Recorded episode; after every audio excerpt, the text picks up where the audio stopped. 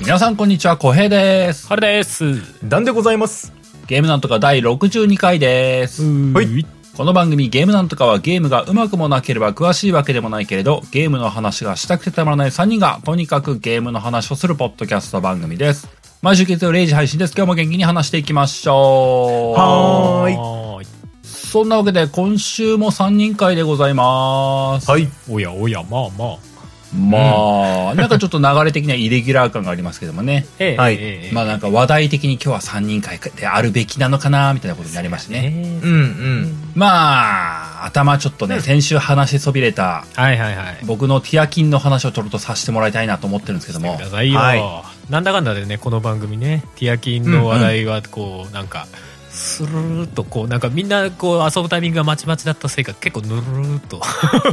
触れてきただけ。けでしたけど、うん、ほんとほんと。まあ。ね、そうう。まあ、世の中的にはもうほクリアした人の方が多いのかなどうなんだろうな。まあまあまあ。結構クリアした人もい多いでしょうねうん、うん。そう、い、いつもの話なんだけども、そこ、うん新作のゲームがは発売されるとさ、うんうんあの、最初の1週間ぐらい僕のこう、ツイッターのタイムラインとかさ、そのゲームでこう、ブワーって埋まるんだけどさ、わかる。に2週間目ぐらいからスッとみんなしなくなるんだよね。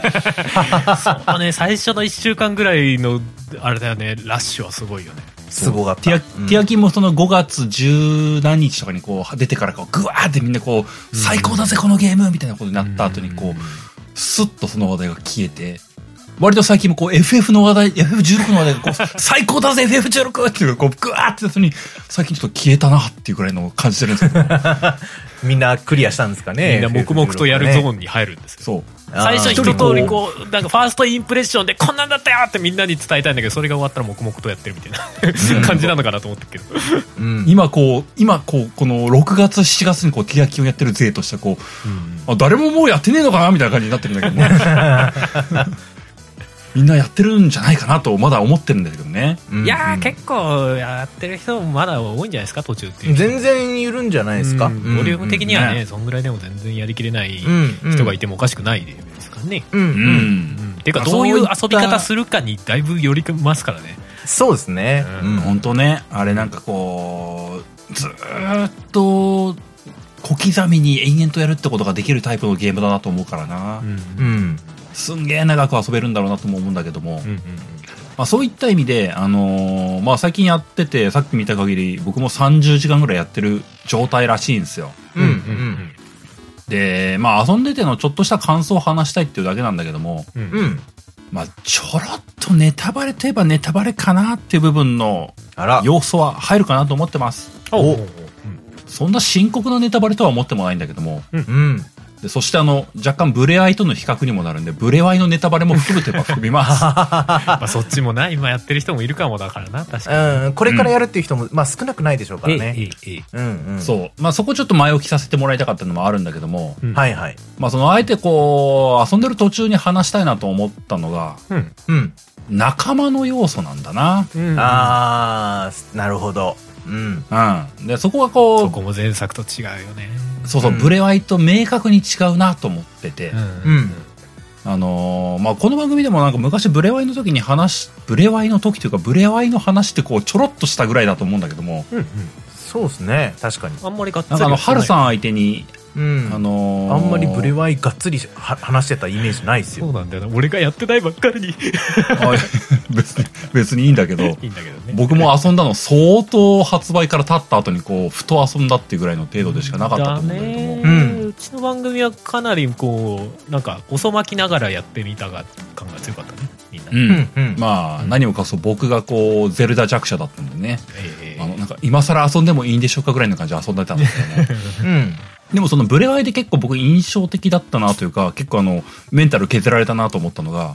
あの、武器壊れるシステムだったんですよ。うんああ、はいはいは。はいいはいはでい、ブレワイの時は、その主要な仲間からうん、武器受け継ぎましたよっていう仕組みがあって、ありましたね、そんなことされてもその武器使えませんけどもって言って、こう、あの、わかる使。わない武器を抱えて走った僕のこう、思い出がある英んですよ。傑たちの武器ねわかそうる。そうそうそう。はいうんこの武器絶対に使えねえっつって、なんか、うん。ひたす俺ら今日ひたすらずっと抱えて、俺それを聞いてた記憶もあってまああえてっていうのもあったけど結構あのボキボキ折ってたねいやなんかさあれこれいお使ったらどうなるのやろなパイーンみたいな「はははみ たいな普通に壊れとるってやそうそうそうでなんか、うんうんものによってはこう直せるからなってなんかそう NPC が言ってくるんだけどそういう問題じゃねえんだよって言っていや、わかるわかる。しかも直すのに意外とあのレアな素材使うんだ結構、そう、コストかかったんでそすよのね。素結構材全ね然持ってねえっすみたいなねうん。あったあったそうだからなんか無礼の時はあの、うん僕の中であの武器を抱える武器を携えてるから仲間と一緒感があったんですよああ、なるほどね。なんかねこう仲間と一緒に冒険してる感っていうのを武器抱えてるっていう感じでこう消化してたのね、うん僕の中で、で対してティアキンはあの明確に仲間が同行してくれてる感ないいや、まあもう、そうですねそうですね。ええそうそうまあ厳密に言うとほ仲間の実態ではないんだあそうそうそうまあまあまあまあ、ちょなっとなんかあんでしれょなうんでねす。けど、まあでも仲間っちゃ仲間ですよ、 そうまあ、なんもかうねもろ近くにいる感じは、まあ、あったね。でちゃんと攻撃してくれるし、そうなんかそのうさん。ハルさんの言ってくれたそのじ実物じゃない感っていうのが結構重要だなと思っててほあのーなんか僕いろんないろんなって言ってもゲームをやる中であの最近はその RPG みたいなやつでうん仲間キャラが NPC 的に同伴してくれるっていうゲームは増えたなと思っててう。うん、うん。で大抵の場合その仲間ってあんま強くないのよね、ああ、まあまあまあまあ、確かにね。うん同行してくれる仲間ってとりあえずいるかうんうんうんみたいな、うんでいてなんか雰囲気一緒に戦ってくれてる感を出してくれてるのが多いと思ってるのよ、うんうんうんあまあで僕はそれでいいと思ってたんだけどもうん。うん。まあただあのー本当にそのゼルダで言うと英傑とかうん。賢者とかそういうあのー立派な人物感出した名前がついてくるわけじゃないそうですね、確かに。で仮にその人たちがあのー同行してくれてうんうん。ポンコツ性能だったら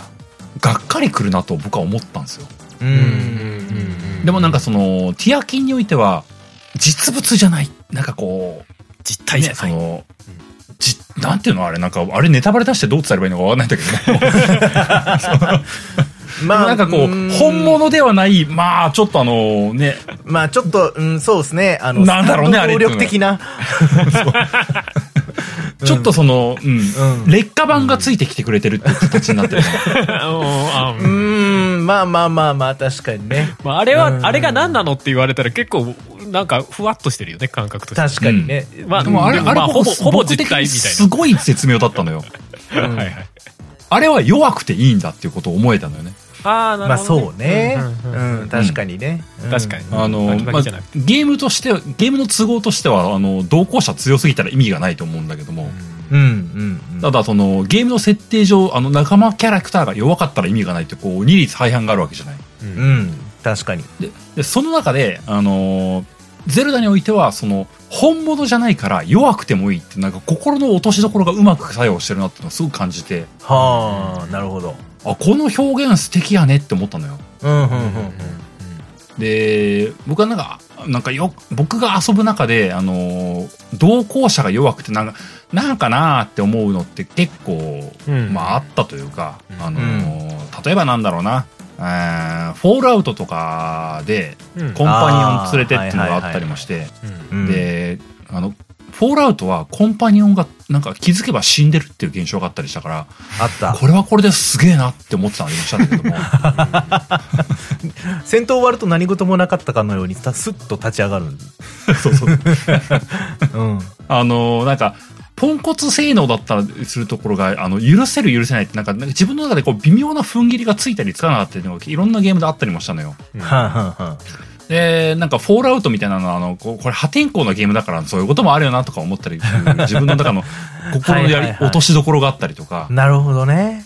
で、あと、もう一個挙げれば、あの、キングダムハーツとかは、はあのードナルドとグーフィーが大体同行してくれるんだけども、あ。うん。彼らもまたあんまり強くないんだよね。うんうんでもなんかその、それこそ、あのなんか、ディズニーキャラクターだからっていうのもあるんだろうけども、うん。彼らは弱くていいって思えるようななんかね、あの愛嬌があったのよね。うんなるほど。だからなんかこう、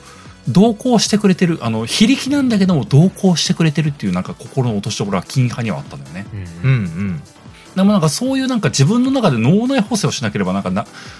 現行の RPG において弱い仲間っていうのがなんかピンとこねえなってよく思ってたんだけども、ううんうんんあの、ティアキンの仲間のあり方って、あのなんかすごい絶妙な位置ついてくんなーって思いながら、うんうん仲間が増えてるのを、増え、一人一人増えていくのが結構嬉しいなと思ってるのよ。うんうんうん今回はそのブレワイの時と違って、思い入れのある一品を携えてっていう なんか仲間の形じゃなくてこう、現実に一緒に戦ってくれる仲間だからっていう風なところを落としててくれてて、うんうんどちらかというとそっちの方が好みでもあるし、うんで、うん弱くてもや、まあまあ、いえそんなもんだなって思えるっていう形で表現されてるから、そうだねうんあれこれ、いいバランス考えるなーって思っててね。うんそうね確かまあ、ブレワイみたいに古の英傑自体ではないしねみたいなところもにあるましあ確かにねうんうんであの霊体っていうのもさあの状態だからこそ、まあ、霊体っていうのか分かんないけどあの状態だからこそ、その主人公がどう動いているのもついてきてくれるっていうさ、うんうんうんそのゲーム的にもすごいいやわかるわかるうまくやったなっていう感じもあるしね正直そういう無茶な動きしてもね。そうそうそうそう、あのソニック・ザ・ヘッジホックで後ろからついてくるテイルズが尻尾がプロペラになって飛んでついてくるから大丈夫みたいなさあうあんいううん処理というかそうねんそこにちゃんと理由をつけてくれてるっていうねそういつの間にかさっきまで後ろにいたのにいつの間にか前にいるなみたいなこととかは他のゲームで結構あったりするじ ゃんあそうそう。そうね気がついたら一緒にエレベーター乗ってきてるなみたいあなこととかうんワねープしてるみたいなねうん、だけどそれがまあ今回だとティアキンだったらななるほどねっていう感じはすごくしますね。う。うんんあとなんかその、ブレワイとティアキンの違いというか、違いっていうかな、あの、続きものだからっていうような部分のところがある気がするんだけども、うん、うんうんあの、ブレワイはその、まあ、ほんとちょ、ちょ、ちょっとネタバレチックになって嫌なんだけども、うんうんまあ、過去の英傑たちとの関係が、リンクが強かったわけじゃない。確かに、うんうんあの、ブレワイの頃のリンクって、現世よりも過去に対して、よりどころがある人だったじゃない。 そうでしたね確かにね。うんう、ん。だからなんか過去の英傑たちと仲良し。で、彼らの思い入れの一品を持って、あとは力を携えて冒険するっていうのがこう思い入れとしてうまく働くなーって思ってたね。確かに。ただ一方で、あの、ブレワイの頃のリンクは現世の人たちとは初見ですみたいな感じの関係性だったわけじゃない。そうだねうん、割とそこではちょっと孤独に近いような感はあってそうそうそう。確かに。そその僕のプレイ体験があって、ティアキンでは現世の人と繋がるっていうのが結構嬉しいなと思ったんだよね。うんうんうんうんうん。そこは強くなってるよね、そう、なんか、リンクが今の現世によりどころをも持つようになってるというかね。ええうんうん。なんかその、ブレワイも現、現代と過去っていうに二つの時間軸があって、ティアキンも同じなんだけども、うんうん。でも、その、リンクの心のあよりどころが、ブレワイとティアキンで軸がずれてるっていうか、変わってきてるっていうのが、ブレワイをやったからこそなんか、ああ、なるほどな、リンクが、今生きてきたんだなーって、こう、現代を生きてるんだなーって、こう、時間の流れを感じるというかね。そううんえーであのブレワイでまいた種がピアキンでこうなってるみたいなことも結構ああそうるそうそう。あそうそうそうそう。ですねそれもね、うんいいよねなんかねう。うんんうんうん。でなおかつゲーム的には同じことやらされてる感もそんな少ないじゃない、うん。そうなのよ。そうこね。ねそこがすごいのよシリーズだけどシシリーズじゃないみたいな気分になる全そう然なのよね。基そう本なのよ構造とかシステムは基本一緒なはずなのに、全然、マップもね、同じ場所だったはずなの に、全然違う、えーってその、か楽しみ方を提示してくれてるから、まあ、すごかったですね。マップに関しては同じって言っていいのかっていうレベルぐらいの勢い感じありますけどねうんみんなあーう でもなんか、絶妙に懐かしくないあーってなるんだよね。んいや、わかるわかるわかる。うん。いいよなそあうここなん前かこうなってた場所じゃんみたいなあ、ここが、なんか、なんかちょっと違うみたいなね。うん。そうそうあれここの土地こんな感じだったっけあ、なるほど。これを解決しなければならないのかみたいな。うん。まあ、ブレワイやったのが僕が多分3年ぐらい前ぐらいな気がするんだけども、うん。うん。まあ、実際にゲームとしてリリースされてから多分6、7年ぐらい経ってんでしょスイッチがそうですねリリースされた当初だから。うんうんうんうん。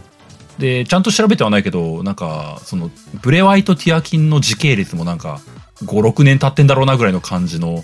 そんな雰囲気勝手な感覚なんだけそどこまでめちゃめちゃ立ってるわけじゃないけど結そう構見た目変わってる人いますけどみたいなうん 感じ具のぐ体らい的にはね多分明示されてなかったと思うんですけど、ううん、そうそうなんかわかんないんだけどうんなんかこうなんかそ1の年ではないみたいなもうちょい経ってるけどめちゃくちゃそれこそ何十年経ってるっていう感じでもなさそうって感じねうん、うん、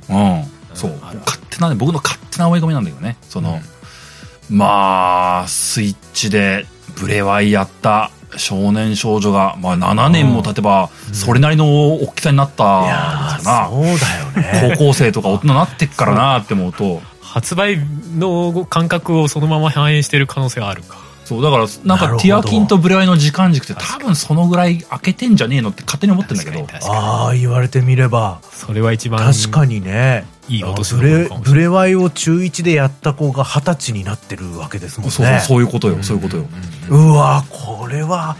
うわだからあーのハイラルの世界に住んでた人もそれと同じだけす精神の年齢を取ってるかもしれないああそうだからなんかそのリンクがそのぐらいの年数あのあの現世のハイラルで過ごしてまあなんか仲良くなってあああお前なんか成長したなーっていうのをこうティアキンの中でーうん改めて感じ直すで、うん懐かしいなこの土地って感じ直すっていうゲーム体験これ多分狙って作ってんだろうなーって思うとなんかすげえなーって思ってねそうですね、まああのいわゆるこうア人種みたいなのがたくさんいる世界観なので、うんうん普通のね僕らみたいな人間と同じようなこの時間的な感覚なのかっていうのは分かんないけど、うんうんね、あの何年経ったからこれぐらい大きくなってるみたいなのが、ね、僕らと同じかどうかは分かんないけど、うんうんまあ、僕はあのやっぱこうねあの一番そこを感じたのはプルワでしたけどねおーほーあの人はもうななんなんだろう見たもう目よく分か んない変わる あの時を行ったり来たりしてるような感じだからあの人自体が。 なんかもうちょっと限界自販みたいになってるやんみたいないやまあまあまあわかるわ かるでも僕は勝手にあのもう本当にプルワって物語の最初に結構最初の頃にあの再度出会う感じになるからもううん言っちゃうけど、うんえー、とブレワイのプルワはもう本当に幼稚園児みたいなうんその体してたんですよね実年齢は100歳超えてるけどうん、うんうんうんうん幼稚園児みたいなじその体年齢しててはいはうんいで、今回会った時はまあどうなんだろうな1819若くて1819ぐらいから、まあ、20代前半ぐらいの見た目かなっていう印象だったんですよねだから、あれもしかしてそこそこ時経ってるって思って10年ぐらい経ってておかしくないぞみたいなうんふうに僕は最初思いながらやってたんだけど、うんなん全体的に見ていくとい何とも言えないうん、まあね分かんないよね、そう多分ぼかしてるんだろうなとも思うしね、うん、わざでそとねもそそんなもにそう別プにルアは結構自分の体の年齢を自由自在に変えられてもおかしく ない人だから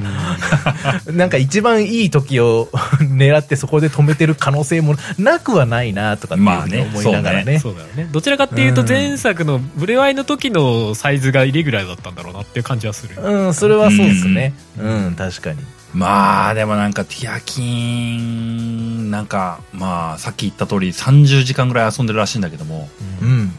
そこが見えない感じであるねなんかえ俺、そうっすね60時間遊んでるけどストーリーで言うと小平さんより進んでないっていうのがさっき収録前の話で分かっちゃったんです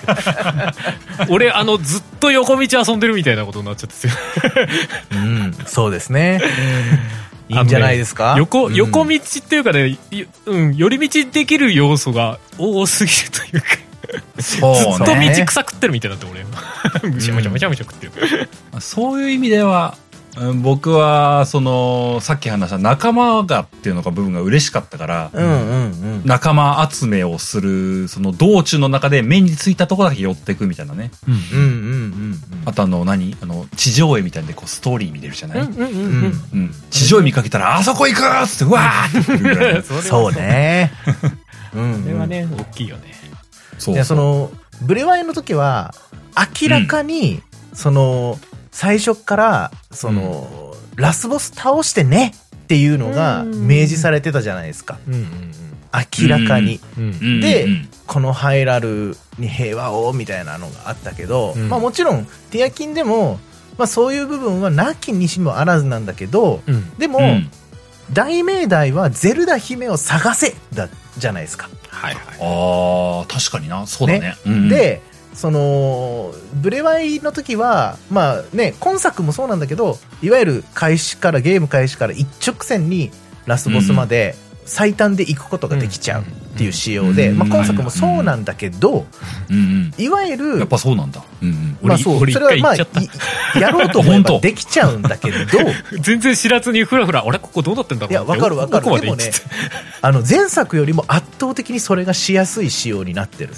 まあまあまあそれはまあ皆さんあの実際に遊んでみていただければしやすいかしやすいっていうのはあのクリアできるとかじゃなくてあそうねすぐ行けちゃうみたいなあーそうそうそうねうんうん、きょ一番最初の拠点がもう本当そこの目の前だから、いやまあうんうんうんうん、まあそれはいいんだけど、まあ、だからそのえっ、といわゆるその本ゲームの本筋メインクエストみたいなところを追っていくというよりも感覚的にゼルダを探さなきゃっていう風な意識でいると寄り道っていう気持ちじゃないけど気がついたらサブクエストやってるみたいなゼルダを探してるつもりでサブクエストやってるっていうことが結構多いんですよ。まあ確かにね、うんそうそう実際そういうサブクエ多いしねそうそうそうそうだからそのメインクエストでは「ゼルダを探せ」っていうメインクエストがあってそれに付随するサブクエストがたくさんあるっていう感じなんですよそうねだよね、うんんんんそうだからあの前作「ブレワイ」とかもしくは他のオープンワールドゲームってあの、メインストーリーがガーンとあってそれに関連する内容はメインクエストです、うんでうんさらに全然別の話なんだけどサブクエストっていうのがそれぞれの街であるよみたいな感じで、で、サブクエやるときは、一旦、その、プレイヤーの脳内でも、メインクエストのことは気になるけど、ちょっと置いといて、で 今はこの街の人たちは困ってるからそっち助けよう、みたいな気持ちになるんだけど、ティアキンの場合は、全部結構全部が全部じゃないけど結構そのゼルダを探すという目的に結構つながっていく収束ししてるよねなんかねそうそうそう話が情報そうだをね収集しなきゃみたいなうんうんえそれも気になるんですけどってなるそうそう。いろんなところに行やっっちて、どこからゼルダにつながっていくのかっていうのが、結構その、あんまり明確にされてないというか、うん本当に、あのー、ゴリ夢中でこう、こう、手探り探していくみたいな感覚になるんで、そういう意味でも、その本、本編をやってるつもりが、サブクエストやってるみたいな気も、うんうんところが実際あるんで、すごくうまく、そのサブクエをプレイさせる仕様になってるなっていう感じはすごいしますね。うんうんあとあれだよね寄り道してもさ道草食ってもさちゃんとその道草にご褒美ががっつり用意してあったりするじゃない、うん道草食べちゃう食べちゃう、ね、おもういしい本おいしいっつってあこの道草食べたらいいんですかねっつって言いながら当にしかも、あ、味が違うってなるんですね。さっきの草とか味が違う。違う違うってこれなめっちゃいっぱいあるってそうそうそう。目をかがわこれちょっと痩せながら今食っ度てるから今度は茹でてみようとか炒めてみようみ たいなずーっとメインクエストを置いといた64時間 ですよもう本当それもすっげえわかる すげえないやいややばいゲームよブレワイの続編だと思ったらなんかある意味全然違うもん出てきたみたいな本当にイメージそうなんだよなでもなんか、うんその続編なんだけどなんかこうプレイフィール違う感じが結構あるんだよなそこすごいよいや本当そなうっすねメカニクスは全然違うかもね本当の根本のプレイフィールはさ剣振ったりなんなりっていうのはまあ基本は同じだけどジャンプしたりとかって同じだけうどんうんなんか内容の作り込まれ方はまた全然上のレベルで一つ新しく作ってきたなっていう感じはするうんうんそうだねですねうん恐ろしいうんうんねえまだまだ遊ぶことにはなるんだろうなと思いながらもね うんそうだねいやでもなんかほんとそのプレイボリュームの意味でもなんかブレワイをはるかに超えているんじゃなかろうかというなんか今わなわなしながら遊んでるのねでしこれょう終わるのかみたいなうん圧倒本当的にで終すねわるのかって、詰め込んできたよなうんいやほんとねいやーなんかすす戦場の風雅もそうだったんだけどなんかどこかでこう自分の中で区切りをつけて次のゲームに行かなかったいや本当いや本当そう思ってはいるんだが、その区切りが今のところティアキン見えていないぞっていうところがね。いやそうなんだよなメインクエやってもサブクエやりたくなっちゃいそうな感じあるしねメインクエを終わらせそうてなもんだよあるいや、そうなんだよ。こう、うんメインクエストだけやって、なんかこう、あれやってねえっていう心残りが残りそうな今がいや、予感がビンビンしてるんだよし。かも意外といいエピソードとかサブクエに入ってそうな感じするのよねそうなんだよな、うん困るで。困りますね確かにうんまあでもそう、まあ引き続きね、ティアキン遊んでおりますんでね、うんまたなんか湧くものがあったら話したいなと思いますよ。はい。まあじゃあ今日はオープニングこんなとこっすかね。はい。じゃあ今日の本編入っていこうかと思いますけどもね。はいはい。うん。まあ今日は、あのー今年の1月に、えー今年2023年に何買うみたいな話をした回があったんです。うん。発売予定みたいなものを見てね。うん。うん。あれ楽しそう、これ楽しそうみたいなこと話したのがあったんですけども、そこから半年経ちましたんで、まあ、その後、予定通りに遊んだものはあるんかいとか、まあうん予想外に発売発表されたものがあるよねと か、うん。予想外にな、あれが出そうだし、出なかったりだし、伸びたしだったりとか、こういろいろあったんでね、 うん。うん。半年経って今どう思っていますかという話を改めてしてみようというね。なるほど。うん、今日はそんなお話でございます。はい。はい。そんなわけで早速本編入っていこうかと思います。うんはい。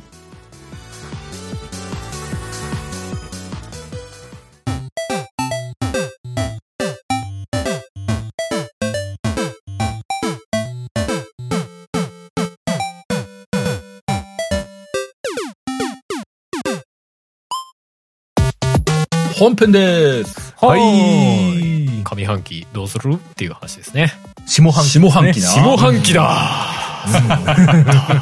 そう、はい7月に入りましたね。2023年も下半期でございます。下半期ですね。うん早いね。そういうことですね。早い。まあ、それこそね、あのー6月中にその、いろんな新タイトル発表、うんうん Xbox ショーケースだとか、忍耐だとかみたいなので、こういろんな発表がありました。うん。うん。うん。まあそれでこう、2023年の頭に予定していたもの以外のものも含めて、あれこれ出るんだ、みたいなことがあったんでね。う。うんん。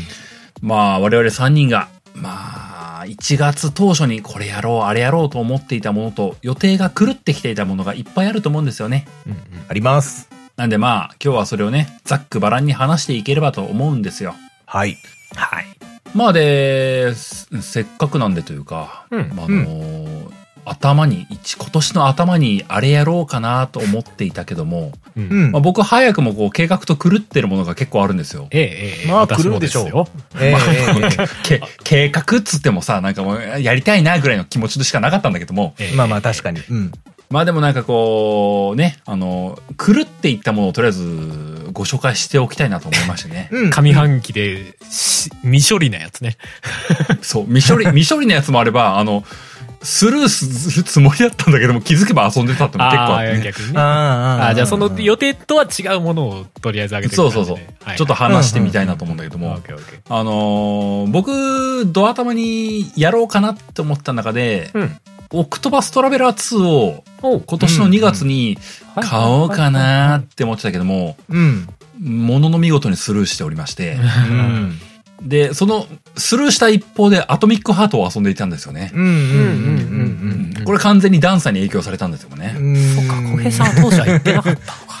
その中ね、アトミックハートはなんか重そうだし、なんか不気味だからちょっとスルーしようかなとか言ってたんだけども、思ってたんだけども、はい。なんか、うん、気づけば遊んでたよね。なんかね、なんでだろうね。 ゲーパスにあるしみた い な。そう。面白かったね。そうこ怖え怖えとか言って実質、いつの間にかポッケの中入ってたみたいなね。うんそうそう。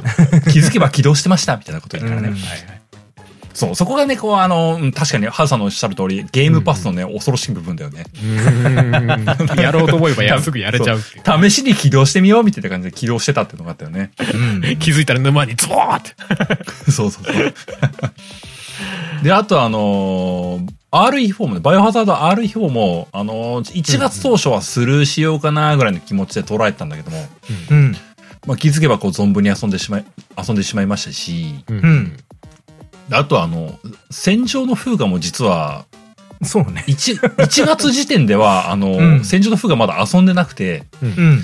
なんかこう、何の気なしで遊んで、風雅2までまっしぐらに遊びましたっていうのも、これも1月に話したのはずれてんだなと思ってる。うん。うんうん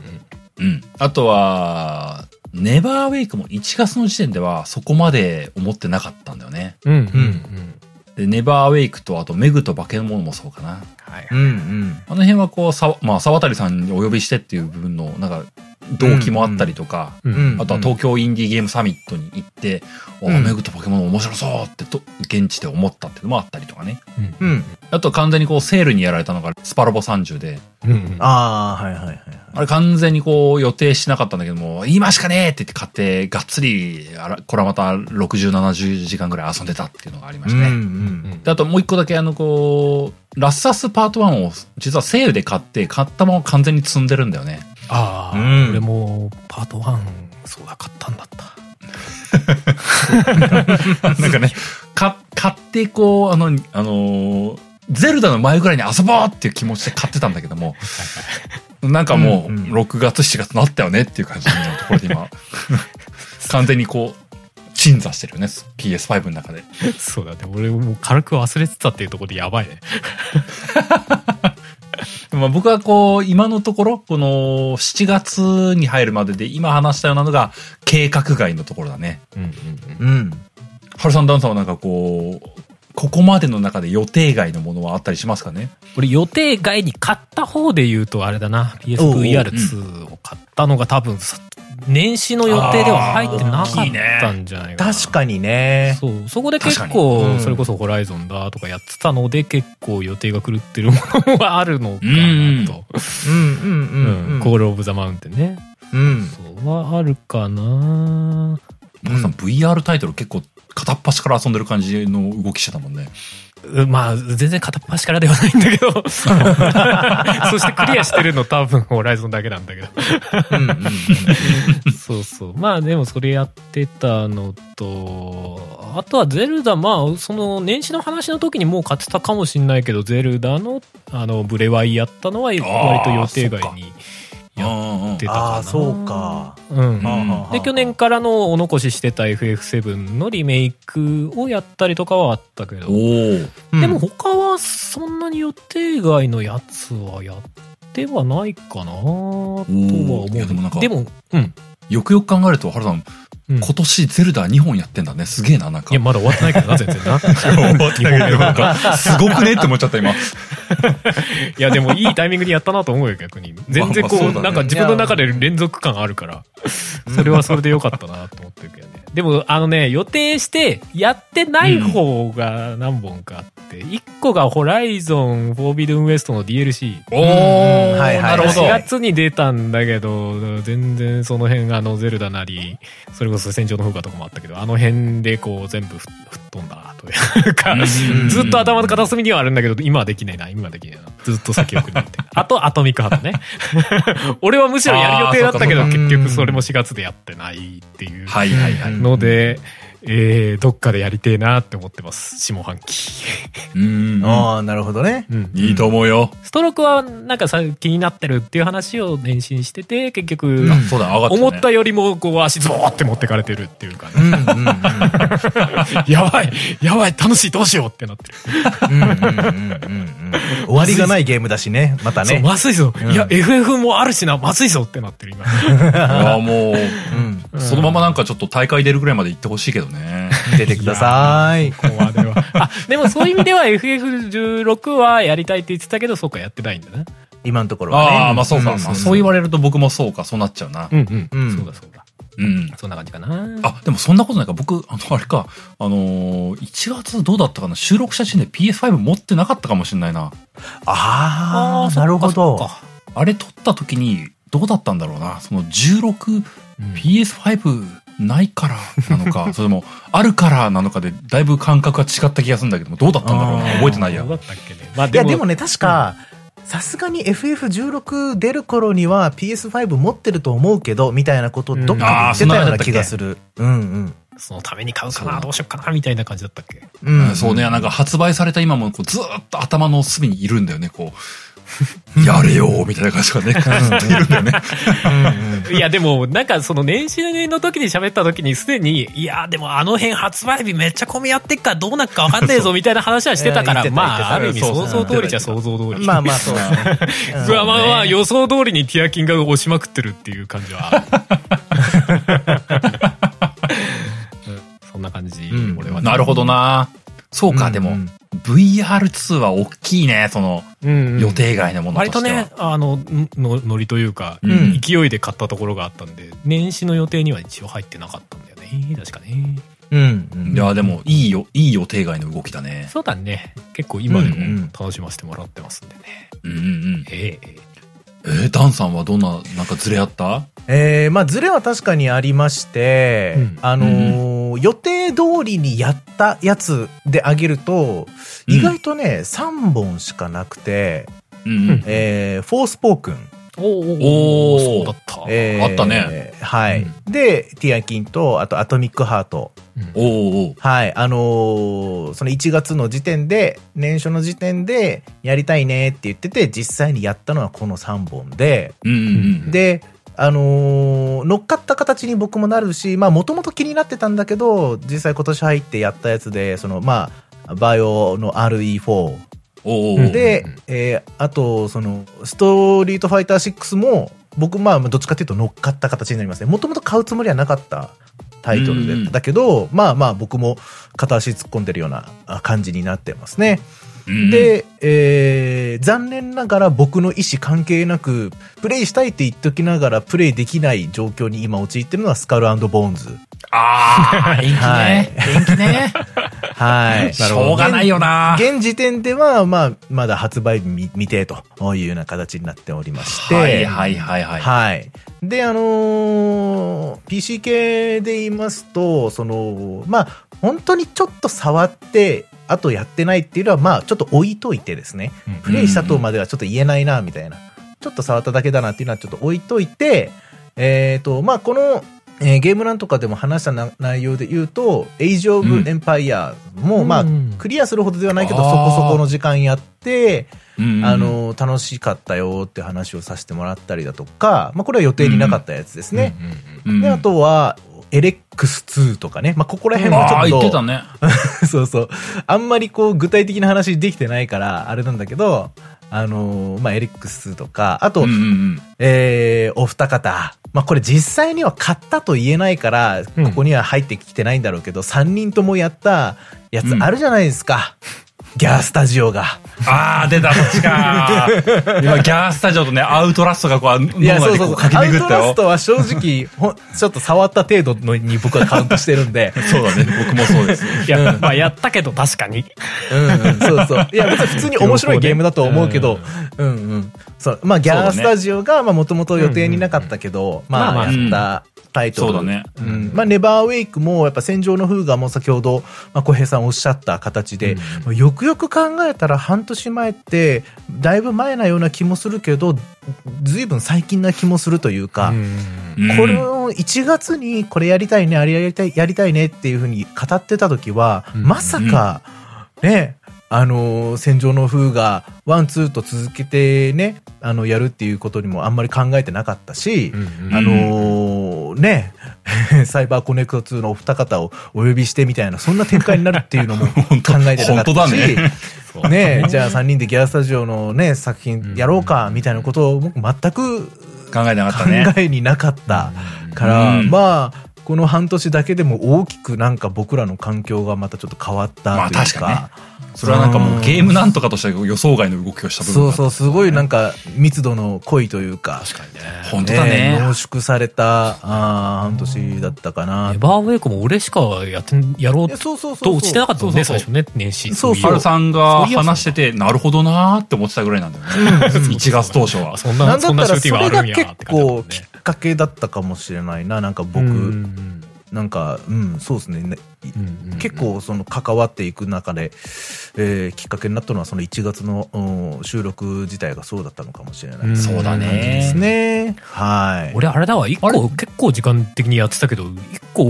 言い忘れてたわ。ミートユアメーカー俺結構がっつりやってたんだわ。おーあ本当だ本当だあれはいはいはい何はい月だっけ ?4 月だっけそんぐらいだったと思うけそど。れぐらいだった気がする。あれ割と俺多分何十時間みたいなレベルでやってたんでなんだかって言いながら。おうん、うんうんそうだ、あれは外しちゃいけないね。あれは全然予定外にめっちゃ時間やり込んだわ。うんうん。うんダンさん って、1月当初ってあのー、あれ、ん。うん。ホグワーツレガシーってけあー予定してたんだっけあーそういえばあれどダうンさん買ってたけだっどたみたいな。そうですね。ホグワーツレガシーもよ、あ、そっか、予定してたけど、まだ本当に触っただけですね。あ、なるほチどューね。トリアルさえもまだ終わってないかも。あ、マジあじゃあ前番組で話した時からそのまんまな感じだね。そのまんまですなるほどなるね。ええ確か、ホグワーツレガシーとフォースポークンがほぼ同じぐらいのタイミングそうだったねで発売されて、うんうんうんうん、そっからもうあれですよ2月3月と入ってってみたいな感じで、うんうんまああのバイオとかいろいろあったような感じだったんで、うん。まあまあホグワーツレガシーは温めておいてちょっとなんか遊ぶものねえなってなった時に再度起動しようかなとは思ってますね、うん面白いのは多分間違いないと思うんで、まあそうだろうね。おあーんだなける話ほど題になったねん。でねむしろアップデートが変わってちょうどいい塩梅になってるかもしれない、その頃には。そうですねはいはいはい。うんうんうんじゃあまあ、ここまでの半年の中ではまあ、まあ、それぞれ微妙にやれてないものもありつつ、う。うんんまあでも予想外にいろいろやりつつっていうようなところでまあ進んできたわけだね。うん。はいうんうんでそうするとこっから残りの半年間になるのかな。うんまあ正直その1月に考えてたもの以外にこう、イレギュラーで出てくるもの が発表されたじゃないですか、それなりにね。まあそうですねうん。うんまあ、これからやりたいものっていうニュアンスなのかな。うんあれがある、これがあるっていうのを話していければと思うけども。うんうんうんまあ最初はあれか、もともと予定されてたやつで、一応おさらい的に上げておくと、うんやっぱ8月に来るアーマードコア6とか、うんはい。 10月だったかな、スターフィールドとかが来るよとかっていうあたりが。 9月ですね。 9月か。9月か。はい。しかも結構頭。だから、そうなのよ。だから AC6 が出た直後ぐらいの。だ本当2週間経つか経たないかぐらいのタイミングです。から 俺、俺ら的には AC6 が終わるの街スターフィールドだよね、多分ね。 まあそうですね。 そういうことだな。。駆け抜けていかないいと。 AC ロコ駆け、駆け抜けていくの 読めなすぎるんだよな、まだ中身 がな。確かにな。うん。まあ楽には終わらせてくれないでしょうよ。ああ、なるほどな。まあその辺がまあ世間的にもやっぱ話題作として大きいやつだろうなと思うよね。うん、そうですね。うんうんうんうんうん。まあその他で言うと個人的にはこう、あ、秋口、それこそ10月だったかな。あの、スパイダーマン2が出るのが結構、結構気になってるというか。まあうんうん大きいな前作やってたらね、やりたくなりそうな。僕めっちゃやりたいけど PS5 かーってやっぱ思っちゃってますね。ああ、そうだよね。そうね、ええそこの迷いはあるわね。えー、どうしようかなーみたいな気持ちになっちゃいますね。いや、本当いや、僕なんか、スターフィールド今スルーしかなないんじゃないかって今思ってたの、 ね。 どうしようもないやまあ確かに始めたら、始めたら終わる気、いやまあ、それこそまたブレワイトンでブレイじゃねえ、ティアキンと同じ感じでもう終わらせにかかるしかないみたいな感じになりそうよ。あそうなんだよな。でもなんかね、こうう、ん。いや、でもなんかね、こう、あの、ツイッターとゲームパスのね、あの、見事なコラボがやばいんだよね。なんか、来る時本当に、あ、来るんだよね。あーちょっと触ってみようかなーってあーって。うん。そう、だから今、スターフィールドをこう、スルーできるかみたいなところは僕の中でかかってるなってずっと思ってるんだよね。どっちかっていうと心境としてはスターフィールドスルーしたい、なんと か、したいっていう気持ちなんですかね。いやなんかね、アーマードコアやっぱりね、個人的にやりたいと思ってんだよね。こう、これはこう、タイムリーにやりたいと思ってるとこいろがあや、って。わかるわかるはいはいは。いいや、なんなんでしょうね。ちょっとよくわかんないけど、スターフィールドはいつか遊ぶだろうっていう感覚なんですけど、うん AC は使命感を感じるんですよね、なんかね。わかる。なんか立ち向かわなけめちゃ使命な感ければならないものみたいな。なんでだろうねそんな気持 いちがあや、るんもでうすよ、ね。こんな久方ぶりに出た AC をやらずに入れるかいなっていういか、やもうもう期な待してたから、もうこれさ、っていうさ。もうそうですいね。や、スターフィールドも期待してるんだけいやど、もうも希ちろん望感が多すぎて手に負えない感が発売前からすでにあるっていうそうなんだ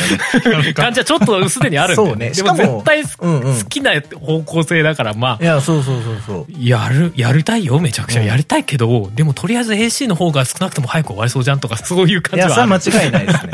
スターフィールドしかもあの、発売された後多分アップデートでいろいろもっと増えたり変わったりするんだろうなとかって思ったりもするんあーでまあすよ確かね。にな。それもあるよね。まあもちろんバグとかもあるだろうし、単純にいろいろこう、いろんなものが追加されてったりとかっていうのもあると思うんで、うんまあ、まあ、個人的には確かゲームパス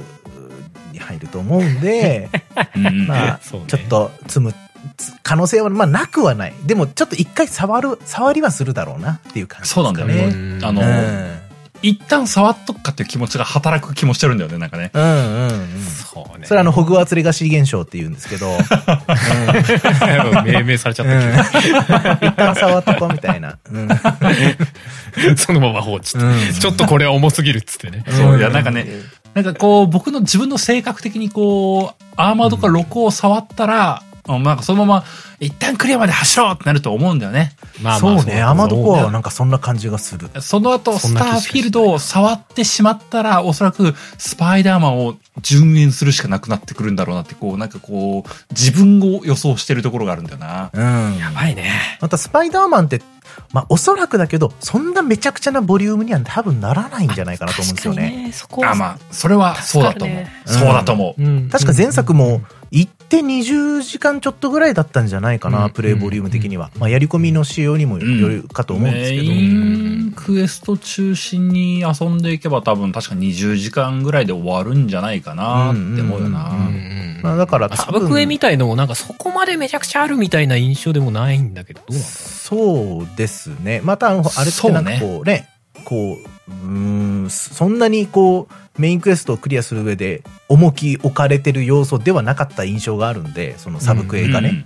そうだね。本当にサブ的うなんうね。ん。だからまあうんうんうん今回も、そうなんじゃないかなとか思っちゃったりしますけどね。うんそうだ。ね。うん。その辺がまあ、あれだね。年始から今年発売予定だよとかっていうふうに言ってる中で、まあ、相変わらずこう強い存在感を持ってるやつじゃないかなと思うんだよね。うん、うん。うんう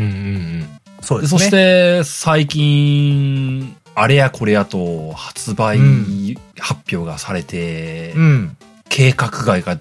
秋口にずんずん出てきてるわけですよね。はい。うん。うんうんうん。まあ、この辺でなんかこう、これはやらねばならないって思ってるのあったりしますかどうこでれす多か分ダンさんと被るのかなと思うけど、龍河如くセブンはいはい。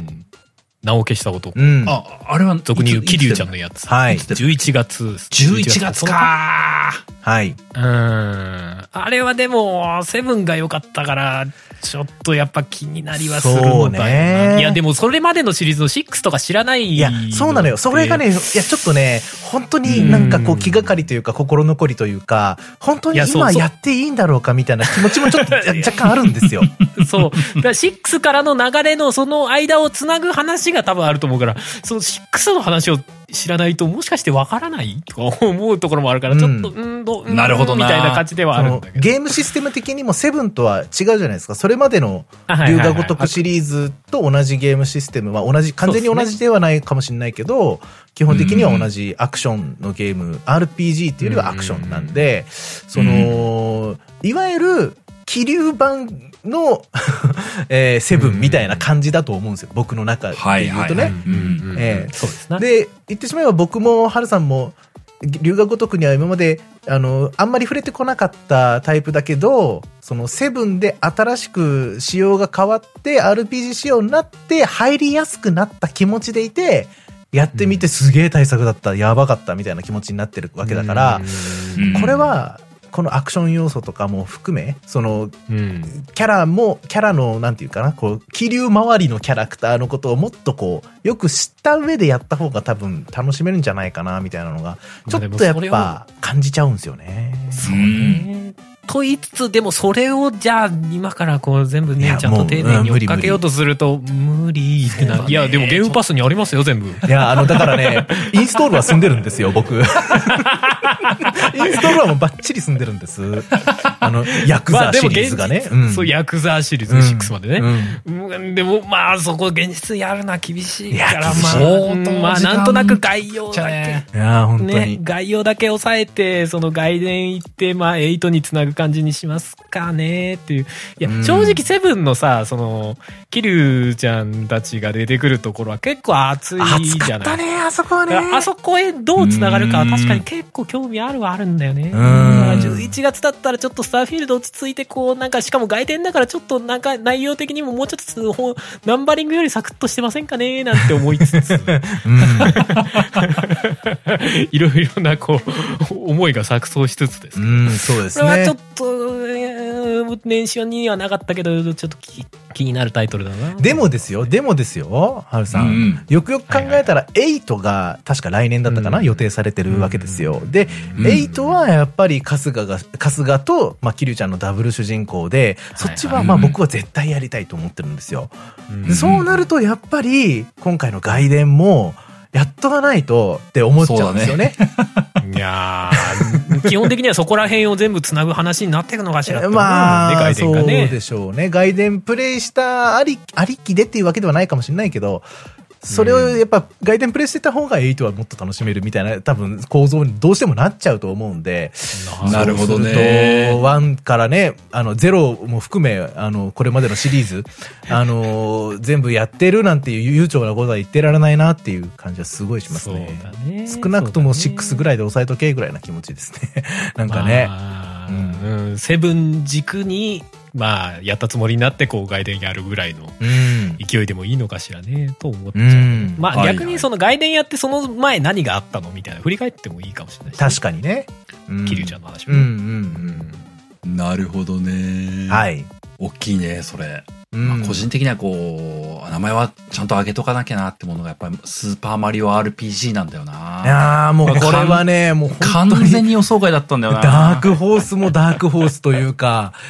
最初から一等賞取るの決まってそうなダークホースなんだよ、僕の中 で。個人的いやな。 まあそうだろうねやった人の評価クソ高いもんね、うんいやー、なんかねさ、その、さっき話したスターフィールドがとかスパイダーマンがとかってうん吹っ飛ばす勢いのものが来ちゃったんだよな。正直、いや、ほんとそうなんだよな。えでもさ実際さそのスーファミ時代のソフトだからさなんかプレイボリューム的にはそんなないんじゃないの RPG とはいえとか思うんだけどどうかな実際どうどうかなどうかなどうなんか昔のやつってなんか感覚的には長いけど今やると実はそんな長くないみたいな、まあ確かにそうこでとっすねてあ。ったりしがちあるあるだけどどうなの そういね。やまあ、そりゃね、ティアキンみたいな感じにはならないとは思いますけど、うんまあ、少なくともどうだろう、20時間、30時間ぐらいは持ってかれちゃうんじゃないかなっていう気はしますね。なんか隅々まで遊び尽くしたい一本にはなるだろうなっていう気はします。あーまあそうなるとなおさら、うん。まあね、そのなんか、あのー原作スーパーマリオ RPG、スーファミの頃のやつで、うんまあ、それこそ裏ボスみたいなやつとかはいたからね、そういう要素が、うんうんうんまあ、そのまんまで来るのか、いや、現代版としてね、ね、なんかどうなっなちゃうるといのうかかっね。てすげえ気にな る。ななんかそのめちゃくちゃ辺気に権なる利というかな何かしらの問題でなんかその裏ボスはいるのいないのみたいな話をちょそうっそうそうと目にしますねねそうなんだよな。だから、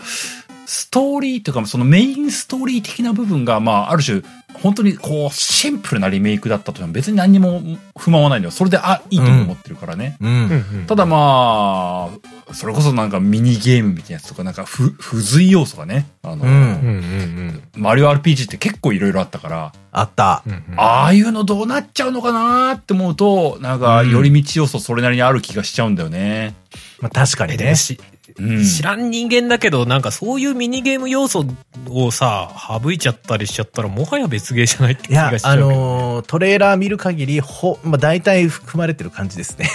過去のやつが。そうそうだろえゴイモンインパクトで あーゴイモンインパクトじゃねえや頑張れゴイモンでミニゲーム抜いちゃったみたいな話でしえょまあまあ、そう、あそうる意味そうね。確かにね そこ、まあ確かにそね。こめちゃめちゃ大事じゃんみたいうんなあんな大画面のテレビあるんだとかって思いながらやってましたもんね。ブラウン管の時代に。うん。そう。いや、だからこれが来ちゃうとね。これが確かなんか11月の17予定されてますね。そう。ええここれこそね、話題性が強いというかね、またなんかリアタイでやらねばい感やが、いや強いもんうだよね。マジでそう。いやもうそう本当にそう。これ時間ずらしていけるのか、なんか耐えられないのではないか、みたいな感じがあるんだよな。熱量がすごいんだよなプレイヤープレイした人もいや、ないやもう。そう、いや、これなんかね、あの、あのー、本当リアタイで遊んでみんなと盛り上がりたい欲が強いのよ。うんすごいあいやの、ーなんわかかる、これをなんか、年またぎにできるのかって、なんかすげえできない気がするんだよね、いなやんわかかるね。年内に水蒸気爆発はしたいですよね。そうなんで水蒸気爆い発や、あるんだよ。 あ、これ、RPRPG やった人はね、大爆笑ゾーンなんですよみんなねあなるほどねなるほどねそこネタなのねバシバシバシバシバシバシ、どうかあーすごいすごい火力だーって。もうみんな分かってるから、これ。プレイした人はな。そう。なんか、そう、マリオがいこや、う、だからね、なんかね、ほーみんながそこ出、すそこまで言うからさ、なんか俺、実際プレイしてみたい欲もあるんだけど、んなんか、プレイしてなんか、自分には合わないなんて思いや思っちゃいけない多分ね感じにもなりそう。全くないと思う、そんなこと。いや、ないとは思うんだけどね。うんいや、だからちょっとね、いや、まあ他のソフトが立て込んでるってもあるけどさ。そうですねどしよかなって思っちゃうよ。うんうん。いやでもそのきそのみんながさそのスーパーマリオ RPG 名作だ名作だって言うからさ、うんこの機会にやるかみたいのでちょっと悩んではいるよいいややでもいいタイもういやタイミングだと思いますよ。今更、まあ、そのうんね、スーファミ版をやるっていうわけでもないだろうし。いやそうそうそううんうんそれはそうだしその機会を作ってくれた任天堂に報いたいみたいな気持ちもあるんだけどいやでも他がちょっと立て込みすぎて本当にちょっとなんかその俺の中で整理がついてないんですよ今みたい いなやー、すげえよ。あの、忍耐でこれ出してくるのほんとすげえよ。なんか、うんいや本当に度肝抜かれた。だってうんあのーしょ正直、あの、スルーしようかな、それしかないなって思ってるけども、ピクミン4も出て、うんうんうんで、今年はもうティアキンとかも出てて、で、うん。そこに RPG リメイクまでぶつけてきちゃうのーってのがね、どういうことってなってもね。うん。ねえなんかリメイクリメイクするタイトルよって思うよねねえ。 そこでやってくるんだみたいな絶対無理だと思ってたもん。本当 に。うんいろんな事情でみたいな、いねやー、ほんとなんか、まあなんか期待をしてなかったから余計に嬉しいんだよな、なんかな。ういんやまあ、今ま本当でリメイクみたいなこととかあんまりされてないイメージえ。ね、スーパーマリオリメイクというか RPG? い移植というかしてたもんや、全くしてないですよ。してないし、あのー、それこそあのー、他の RPG、マリオ RPG シリーズが出てたからさ、うん。まあ、あの、それこそあの、スクエアとコラボしたスーパーマリオ RPG ってなんか泣き物にされた感勝手に抱いてそうたな。のよ。そうなのよ。全然違うものだったから。そうだねマリオルイージ RPG とかね。出てたそうそうそうそう。うんねなんか、うんもうそっちになったのかなみたいそう、そな。っなってたよね確ちかね。に、こうメインストリームが映っていったんだなーって、うんうん。勝手に思い込んでいた。確かに別にそう言われていたわけではないが、そう思い込んでいた。うんまあ、任天堂とスクエアが仲悪かった時期もあったらしいしな。そんな中、やってしまうのかって、これはどうしてくれるんだいって思ってるからさ。うん。なんかもう、ね、なんかこう、う表現は違うけど、もう初恋みたいなもんですね。 なんだ、なんだそれ。表現は違うと思うよ。表現は 違うあとれ、思同う意が得られてないぞ。けど。初恋みたいな。何回か恋したことがあるかもしれないけど、やっぱ最初のやっぱ強烈だったよな、みたいな。まあ確かになんかこう、なんかそ初の、同じマリオ初めて好き RPG になったあの人シとリーズの中でも、また出会ってしまうのかっていう感じがあるんだな、確かにな。なんかこうね、ううん、本当いにや、でもあのトレーラー見る限り、脳内補正をきっちり脳内補正レベルでいこうや、、そうね。落とし込んできてる感じはある。それは間違いないと思う。そうなんだよなんていうか。な。やりすぎてないけど、今、スーファミのやったらちょっと脳内補正じゃきついみたいなさ。いやわかるあれもうわかるちょっと良くなかったっけってなりそうなのが、いい塩梅でこう、ちゃんとしてるというあかあなたの脳内補正レベルに合わせてきましたみたいな感じあるよね、なん かね。本当よ。いやー綺ま麗なた、そうねまたあの、ジーノが戦闘に参加するあの戦いまたやりたいもんね。ねわあ、ここでジーノ来るだーって言ってね。え。ねえ。ちゃんちゃんちゃんちゃんちゃんちゃんちゃんちゃあんーちゃんちゃんちゃんちゃんスターだ、スターだって、スターだよ って。スターピーストラッターって言って。プレイヤーを追うタッタラタッタッタッタラチャッチャッチャーンパンパンパンパンパン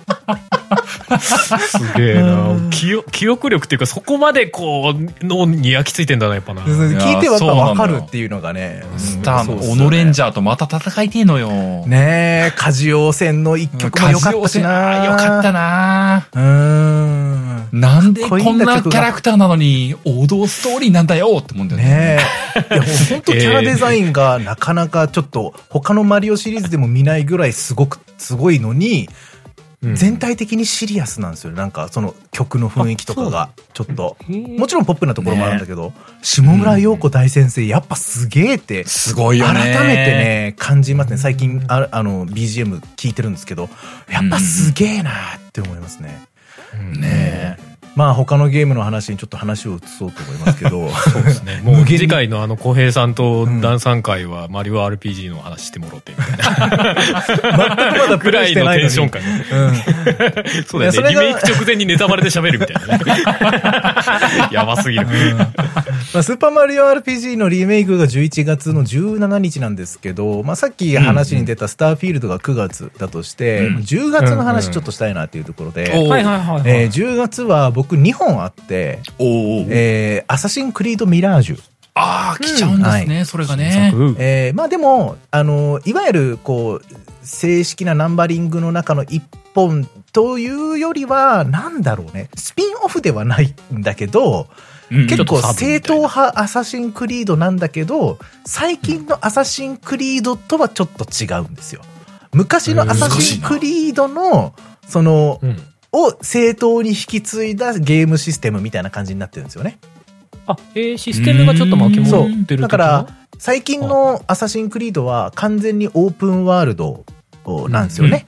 だけうんうんどうん、昔のアサシンクリードって、どっちかというと一本道だったんですよね。ストーリー重視ほうほうほうだったんですよほうほうほ。うで、それステーがジ、っぽくなってる。そうそうそうう。んそれが、まあ、今の、えーアサシンクリードの最新シリーズで、まあ、ミラージュという形で、えーシステム的には昔のやつを引き継いで、新たに一本出すみたいな感じなんで、まあ、最ここ最近のアサシンクリード3本の作品と、リブートされた後のアサシンクリードとはまたちょっと違った作風になってて、うんうんうんまあ、なので、多分ボリュームとしては、最近のアサシンクリードシリーズと比べるとちょっとボリューム少なめかなとは思うんですけど、まあでもそのうんう分んしっかりストーリーが語られるみたいな感じ、えーなので、まあまあ僕としてはなる結ほど構、ね。うん、あのーやりたいなっていうふうに、昔のアサシンクリードあんまり触ったことなかったんで、あのー面白そうやなって。本当にアサシンっていう感じのあーやつですね。いわゆるこう、昔ながらのあのフード被って、街中を屋根伝いに走ってって暗殺するみたいな感じのい朝日フリードっていう感じのが10月の12日に発売される予定なので、まあこれはちょっとうんまあまあまあまあ、去年からあのやりたいなと思ってたやつなんで、まあまあ意識してるよっていうのと、あと、うんうんこれあのー発売日が確か去年の時点では未定で、多分1月のその収録した時点でも確か決まってなかったかと思うんですけど、新たに調べてみたら、あ、10月に発売されるんやって分かったのが、うんザ・ロード・オブ・ザ・フォールンという作品なんですけど、知らない。これね、うんうんあのーまあ、調べてみていただければわかるんですけど、まあ、明らかにそのソウルライクというか、ほう。えー、もともとロード・オブ・ザ・フォールンっていうのが何年前なのかな僕やったことないんですけど、だいぶ前にあってですね、それがまあめっちゃソウルライクだったんですよ。うんうんうんで、そのそうロード・オブ・ザ・フォールン2っていうのが開発されてたらしいんですけど、まあいろんなことがあって、そこからずーっとまあ発売されないで、結局まあ新たに発売されるよってなった時には、もう2じゃなくってリブートになったっていう作品なんですよね。おうんー。だから、ロード・オブ・ザ・フォールンの続編として、ザ・ロード・オブ・ザ・フォールンっていう、 なんかちょっとややこしいですけど、なるほどねそういうリブート作品があ出るということで、まあ、めちゃくちゃ、まあ僕はそれが発表された時になんかこう、うわーって、すっごい綺麗な、きすっごい綺麗なソウルみたいな、グラフィック超綺麗なソウルじゃんこれ、みたいな感じでです ね、まあすごく楽しい、まあ死に、いわゆる死にゲーって呼ばれるようなジャンルになるんだろうなっていうので、だいぶこう濃い味の死にゲーが楽しめるんじゃないかなっていうので、まあ10月10、これがね、13日、さっきのアサシンクリードミラージュはなるほどね12日なんで、まあ、同時並行的にやるのか、まあそれとも、 うーん、まあ来年に持ち越すかわかんないですけど、まあ年内に処理できるかどうかわかんないですけれどもね。あで、また、そのスーパーマリオ RPG リメイクが11月17日なんですが、その1週間前にですね、僕が、これも本当に2年ぐらい前からずっと待望してたやつが、やっと発売されるっていうのが、は発売延期延期から、やっと発売されるっていうのが、ザ・デイ・ビフォーっていうのがあるんですけど、何これはね知らんな。あの、ジャンルで言うと、あのー MMO なんですよ。MMORPG なんですよ。ーうんあ、へーはい。まあ、いわゆる、あの、タルコフとかも、まあ、言ってしまえば MMORPG みたいなもんで、はあはあはあああいうのをイメージしてもらえるといいんですけど、あの、お二人に分かりやすく説明すると、ラストオブアスの世界観で、ほう。あの、MMO ができるみたいな感覚。わあ。そう。だから、ゾンビと戦ったりとか、その、えー他のプレイヤーと戦ったりしながら、はいはい街のそのいろんな残ったあの物資とか食料とかほうほうをほあの奪い合っていくみたいくーせちがれーってやつねなそ れがもう超美麗なグラフィックのトレーラーが出てむちゃくちゃそそるやんみたいな感じだったんですよね。えー楽しそうね。それがまあ2年ぐらい前にあのトレーラー出てやばーと思ってすぐあのあれ何でしたっけあのスチームのあの機能ウィッシュリストそうウィッシュリストに入れたんですけど、まあずっと音沙汰がなく、え発売延期になってみたいないろんなことがあったんですが、まあ一応今のところ、もう延期はしませんよって、あの公式の方から出てて、それが11月の10日あに出ると。いうことなんで忙しいね。そうなんですよ。まあだからもう、これはもう言ってしまえば、あの、終わりのないゲームじゃないですか、これって。あ、まあそうだね。ね、MMORPG なんで。で、あの、まあ言ってしまえばね、あの、いわゆる無限こにうで、きるみたいなねそう、エイペックスとか、それこそストはいリはいートファイター6とか、そういうのと同じようなものなんで、まあうん、ちょいちょいつまみながら、あのー飽きるまでやるって感じそうそう。なんかこう遊んでいければいいかな、みたいな感じで考えてますね。なるほどね。はい。どうですかお二人は10月、いいね11月とか、なんかそこら辺で他になんかあったりしますあのー日程が出てないんだけど、多分10月か11月なんじゃないのっていう話になってるやつで、うん。うんスマホゲーなんですけども、おお珍しい。ロックマン X ダイブ。はいはいはいはいはいはいはいはいはい。うんうん。あの、ここれれはあれってスマホ限定なんだこれが喜ばしい、あ、スチームでも出るとは言ってた。あ、そうなんだ。ああなるほどなるほどロックマン X ダイブというスマホゲーがございまして、うんうん。これが今年の9月にサービス終了するらしいんですね。うん。はいはいはいはいで、まあそのサービスが終了するよっていう発表と同時に、うん。そのままオフライン版をリリースするぜっていうような発表がされまして、うんうんなるほどと。正直、スマホゲーとして出てる段階の中では、うん。なんか見て見ぬふりをしてたんだけども、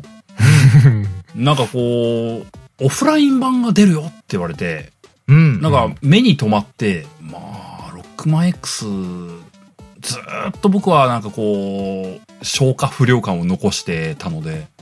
ほう。なんかこう今気が向いた今、ロックマン X をもう一回遊ぶのありだなってちょっと思ってるのよ。へえ、なるほど。うん、なんかあのーし正直あんまり内容を調べてないし、なんかあえて知らない方がいいかなと思ってる節はあるんだけども、うん。あの、結構オールスター集結ゲーになってて、それぞれストーリーがちゃんとあるみたいなふ風っぽいのよ。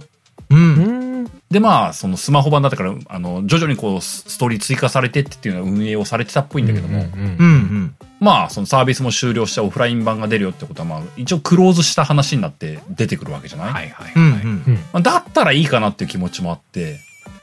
うんちょ、まあ、買い切りだったら、で、スマホだったらまあ、どっか隙間にちまちまやるってことはできるしな。いや、やってみようかなっていう今気持ちが、こう、ふわふわっとあるんだよね。うん。まあ、なるほど想像だけどコントローラーも対応してくれてるだろうしね。うんうんうん。そうさすがにロックマンでタッチパッドでクリアしろって言われたらちょっと血ヘド吐くよっていう話だよね、なん かね。いや、でもスマホ版の時いにや実際そうそいう人もいるとうしてるわけだからね。もともとスマホゲーなんですもんね。うん、そう。だからそういう風な設計がされてるはずなんだよ。まあまあもちろんそれもできるだろうけど、コントローラー対応スマホでもしてるんじゃねえのっていう気はするんだああよ、まあま最あ、近それはそうかもまあ確かね。になもしかしたらね。確かにな。いや、すべきゲームだろみた いな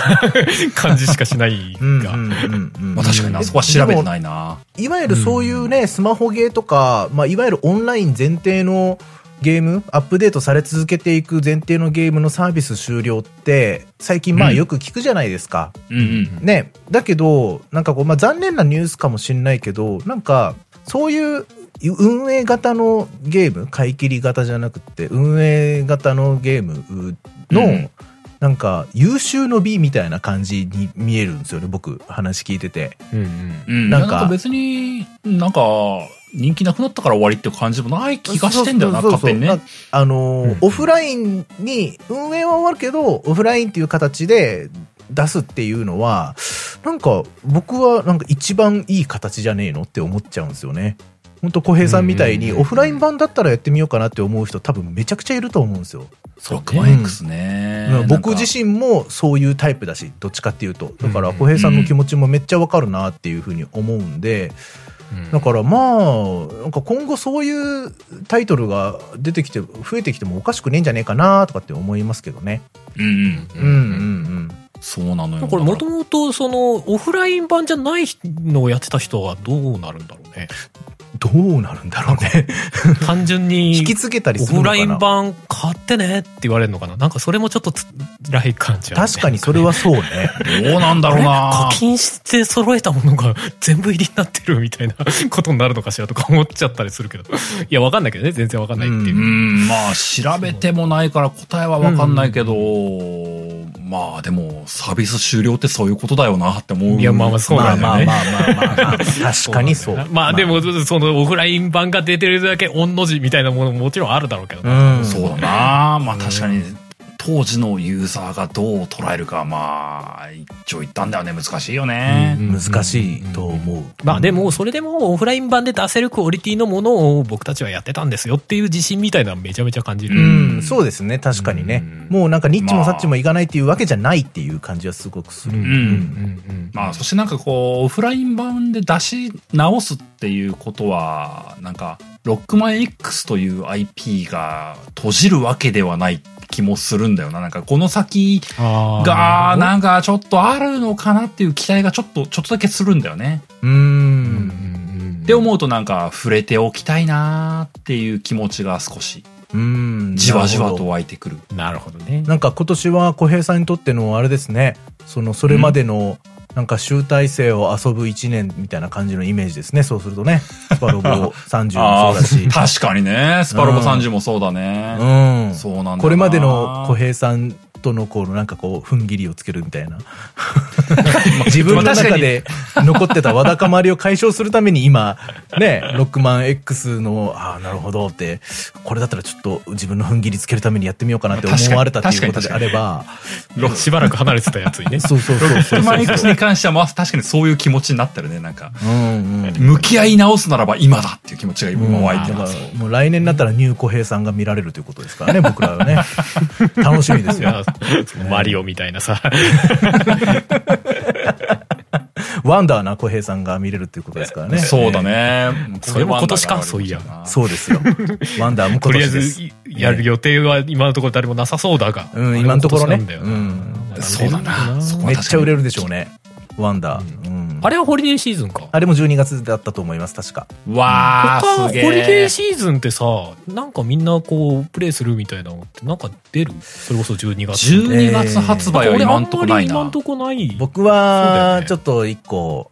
ドラクエモンスターズ3があー12月そ1日うかそなれんがで来すちね。ゃうかはい。これもまあ、度肝を抜かされた、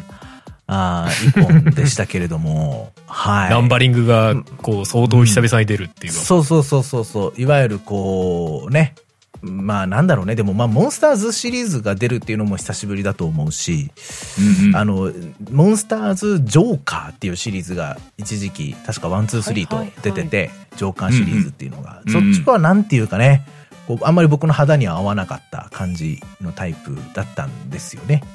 うんまあ、なので、こう、まあ、いわゆるこう、ドラクエのナンバリングとかとはもう全く関係ない、なんか世界線みたいな感じだったんで、あんまり興味がなかったんですけど、もう今回の3はね、ドラクエ4の、ううん世界で、ね、ピサロが主人公と、こういうことなので、もういかにも、 あのーそりゃあピサロですから、モンスターを従えるにふさわしいお方でいらっしゃいますから。ええ間違いないね。。もうすごいよなすもうもうななんで逆に今までピサロでモンスターズができてなかったんだっていうまあ今まではあれだよね、あの、なんだっけモ、モンスター使いみたいな役職あるじゃん。あれ系だったってことでしょ、主人公が。そういうわけじゃそなうい。いうわけではないですね。モンそういうスわタけじゃないー、あれまあテリーがモンスタ主ー使い人ではある公んなだけのど、は、ナンバリングで7なのうん、あれがワンでテリすー。テリーが1か。一番最初のドラクエモンスターズがテリーです。テリーのワンダー。わそうテテテリーの、あれワンダーランドだったっけ好きなくせに、うんうんうんちょっと今、サブタイトルを忘れましたが、うんえで、まあモンスターズ2、2は誰なのえっとね、イルとルカっていうのが主人公なんですけど、あれはもうまた完全にちょっとオリジナルキャラ、あ、オリジナルなんだ。へえ。はい。まあ、でも、確か、テリワンのえー世界観と確か同じ世界観の違う国の話だったと思います。確か。へえ、なるほどちょね。っ本当に昔子供の頃にやっただけだったんで、えー確か同じ世界観の違う国だったと思います。ああ、じゃあだけそどの流れで、 3に関して今度は、 4の世界なんだねそう、完全に多分4の世界だと思うんですけど、でも、へーテリ版が、いわゆるこう、テリーの夢の世界なんですよね。夢、テリーの見てる夢だっていう、まあこれはもう完全なネタバレなんですけど、今更。 最終的にはまあ夢の世界っていう話だったんですよね。だうんだけドど、ラクエうん6回で散々聞いた話だそうそうそうそう。まあでもだから6とうまく融合してるよね。そうそうそうそう、ねまあ、だからこそそのあのドラクエシリーズのスピンオフってすごくやべえよねみたいな話を確かした覚えがあるんですけど、う。うんうん。なんか今回はね、その完全に4だから、うん、どうなんだろうなみたいなそのイフイフ設定なのか何なんだろうなみたいなど気う持ちなんだでしょうえーその辺でもなんか気になるのも込みでって感じですうよね、ん、そうだよねですうんもう勝手に思っちゃうとなんか、うん4のストーリーの裏側みたいな感じなのかなって思っちゃうよそうねで。すね。過去の話な感じ。まあ、その、そうですね。過去の話では間違いないと思うんですけど、若い頃のピサロだったんで、うんうんう。ん。まあ、少年期のピサロだったんで、まあ、多分、そうだと思うんですけど、なんかこうね、なんか、なんとなく流れとしては、先代魔王であるピサロの父親と戦うんじゃねえかな、みたいなトレーラーしてましたけどね。うーん。そう、だから魔王軍が2つに分かれてピサロ派とその父親派に分かれてるみたいな印象のトレーラーを見て、燃えるねって思いましたけ ど。じゃあ、えーその4の前の話かそうですすね。ごいなだけどなんかトレーラーの中には4のあの主人公っぽいやつの後ろ姿も映ってるんで、ええその時代はどうなってんのって思っちゃってますけどね。えいえやそれ込みで楽しみやねそれうんなるほどねそうそうそうどういう新解釈がなされるのか。すごいな魔王が勇者を倒すために魔物を育てるって聞いたらちょっと勇者のくせに生意気だが頭の中に浮かんで違う違うそそれじゃないそれの元ネタって思ってちょうんうん。っとなまあでも今、4を舞台にするってすごいなーって思っちゃうね。熱いねって思っちゃいますね。ううんんやっぱ愛されてんだねその辺はねやっぱりねすごいねそうですね。うんあそんなこと言ったら FF もな1のネタ今更引っ張り出してきたりとかあったもんなまあまあまあ。ちょっと前のやつでねまあまあまあ。うん。なるほどな。それがホリデーシーズンか。うんうん。え、あと、え、はるさんは12月となんかあったりしたのそうでもない。あ俺12月はないけどそういえばこれあれいつ出んだって思ってるのがフロントミッションセカンドのリメイクねああ、なるほど、ね。あれおう本来ね、もともと6月ぐらいに出る予定だったのがね、あ今年の第3四半期予定になってるんで、第3あー弾。 12月より前に出る予定ではあるっぽいけど、今未定になってますね。と言いながら、ファーストのリメイクを最後までやりきってないので、あの、表のボスは倒したんだけど、裏ストーリーのボスをというか最後あーなまるでやほどりね。はあはあはあはあはあはどうしようかな。でももうセカンド行っちゃおうかな、みたいな。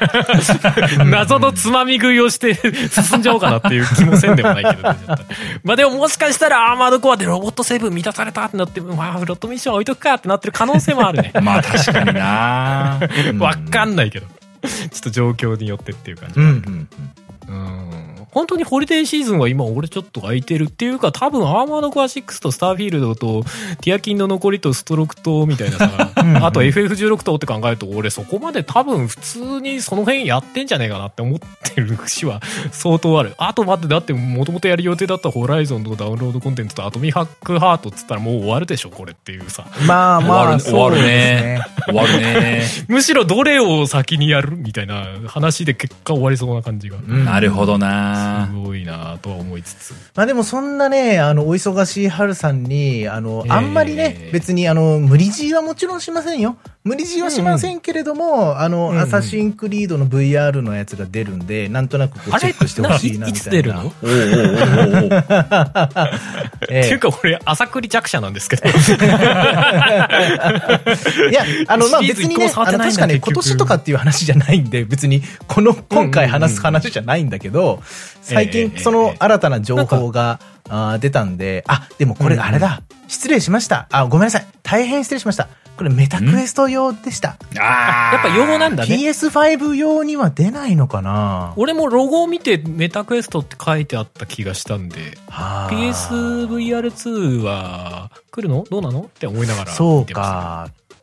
PS、まあまあ、ゆくゆくは出るってことはあるかもしれないですけど。全然あるんじゃないですかね、うんいやだからそのうね、アサシンクリードのあの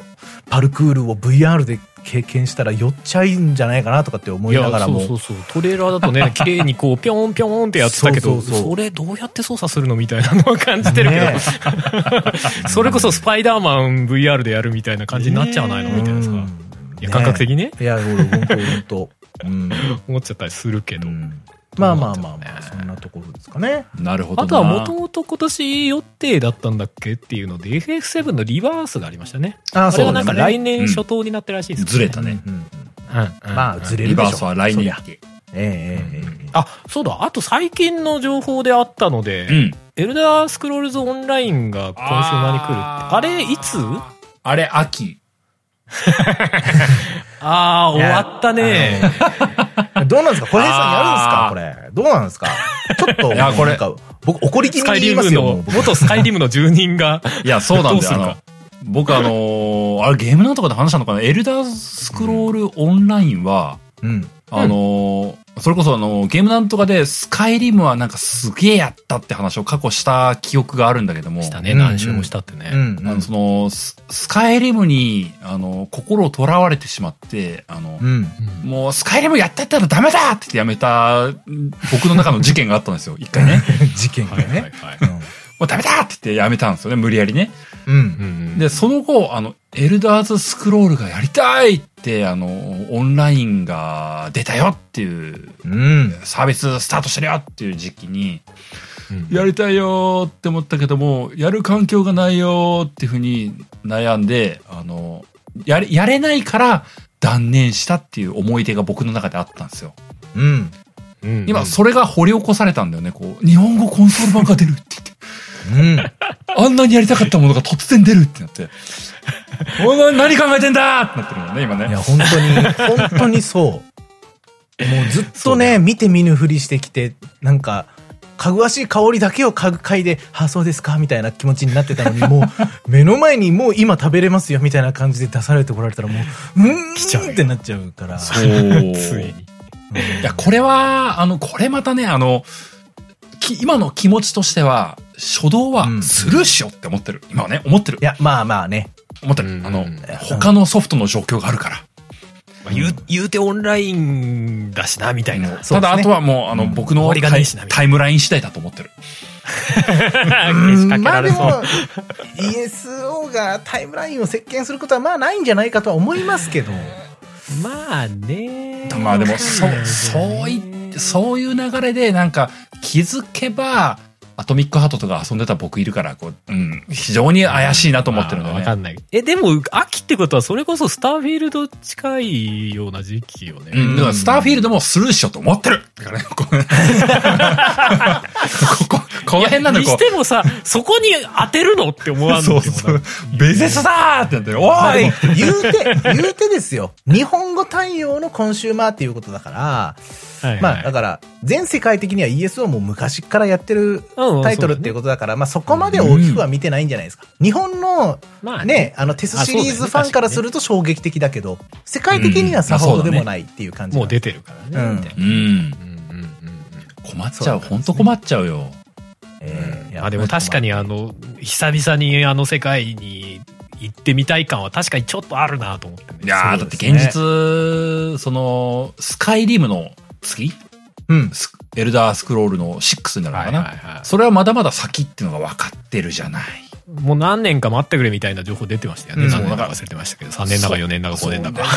そうまあ、だいぶもう待ってるから、ちょっと触りたいかなって気持ちもあるよっていうのが今だからさ、うん。そうね。おいおいおいってなってるよ、今。な、なぜ今このタイミングにこう、それを当ててきてしまうのかなーって。そううね。 ん。とりあえず、とりあえずちょっとインストールだけしてお試し期間だけみたいな感じにはなりそうだね、確かでに。も小平さん、これだけはちょっと言っとくんですけど、小平さんがやるなら僕もやります。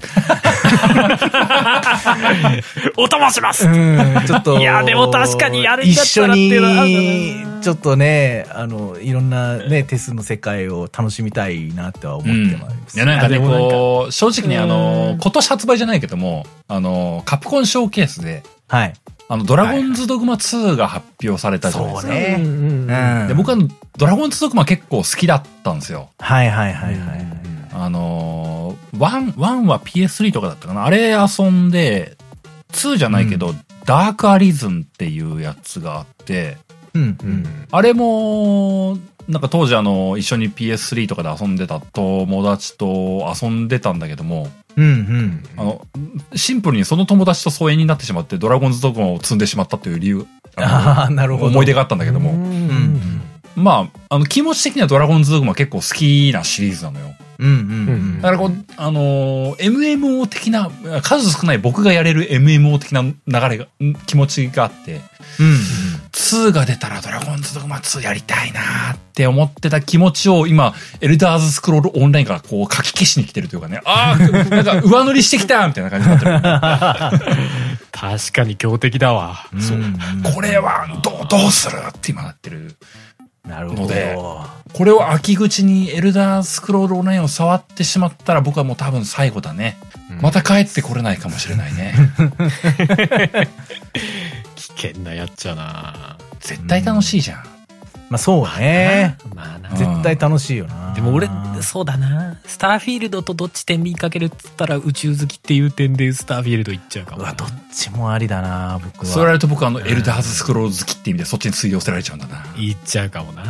確かにエルダースクロールオンラインやったら、やっぱダークファンタジー要素の、その、その栄養素は吸収できちゃうから、うんまあ、ドラゴンズドグマ2はちょっと一旦、ちょっとね、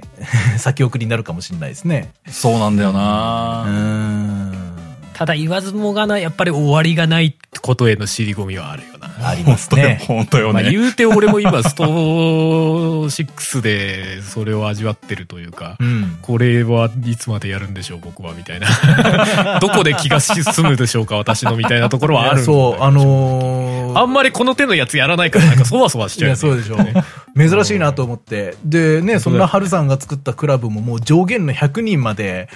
すあごいりよがね。たいことに、 100人でしょねえ上限までもうズガーンといっちゃいましたよ。まあ、多分、なんかリスナーじゃない方も、 そう、ん昨日見たら65人で次の日見たら100人になってていや嘘でしょっ ていや、本当に、 1日で35人増えるのはさすがに嘘と思って50人いたね、と。何かがあったんだろうとと思かう言けってた、ど本当にその2、3日後に100人行ってるみたいな感じだったから。うんまあななな何のあれなのか分かんないけどわかんないけど。最後ラストスパートがちょっとスパートっていうレベルじゃなかったうね、んなんかね一大勢力になっちゃうんじゃないのこれなんか、ど、どうなの今入ろうとすると入れないってなってるかもしれないんで、あの、どちらかというと今はもう、私に直接フレンドを投げていただければ いいかなと思ってる次第ではありますけども。あれどうなんだろうね。もっと大人数にしたいとかになった場合には、もうもう一個クラブを作るしかなかったりするんですかね。うん、多分そうでしょうねか、、過去にメールすればいい、うん過去に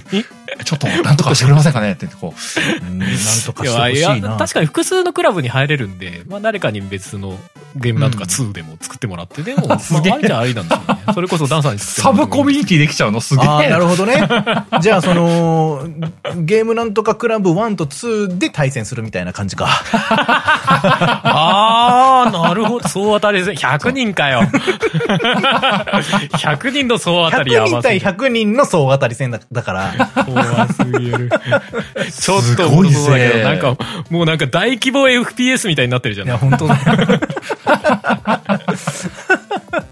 すごいな面白いな本当な。ね。いやー、でも、その計画外がいっぱい出てきたよねっていうふうな趣旨ではあるんだけども、はい。うん。ほんとすごいね、なんか。今年やばいですね。そうですねまあ。いや、いいよ本ね当に、また、ね、来年に控えてる奴らもいらっしゃるじゃないですか。 ね、いらっしゃいますだからもう、終わらないんですよ。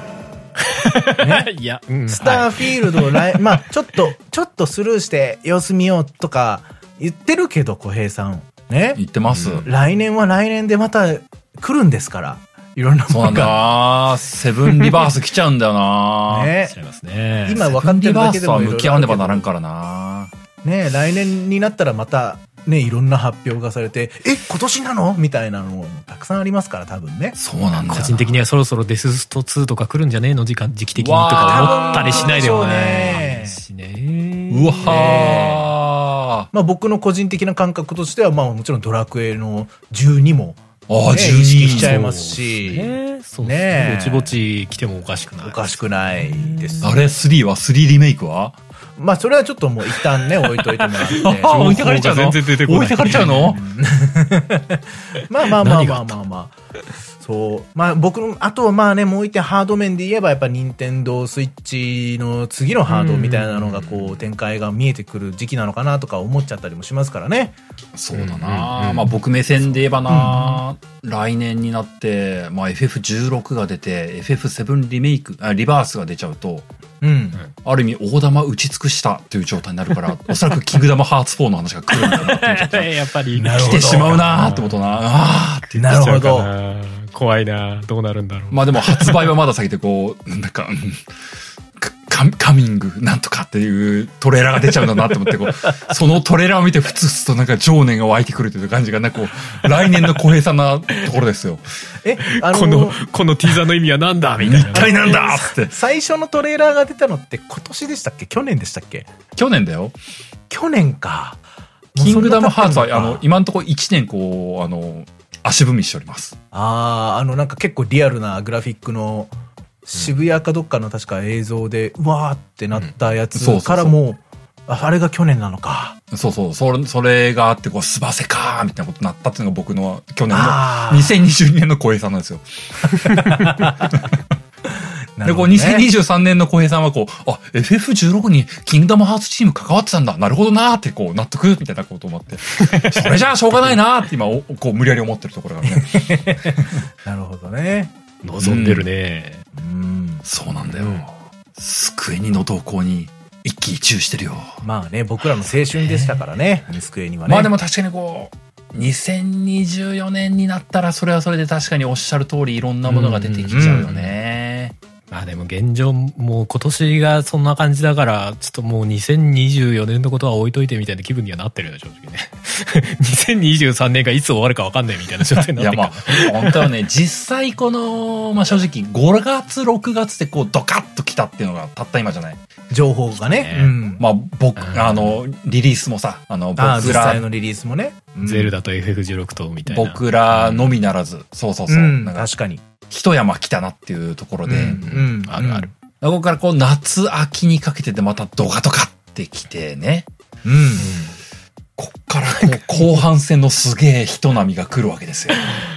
うん。もうすげえソフトがさすげえ矢継ぎ早に出るからさ本当になんかもうソウルシリーズの人間性を捧げるじゃないけどさもう本当に社会性を捧げろとみたいな感じそうなんだよちょっとあるよね本当そうになねんだよ普通まあ まあにやばどこまで行っても嬉しい悲鳴には変わらないんですけどね。いやほんとほ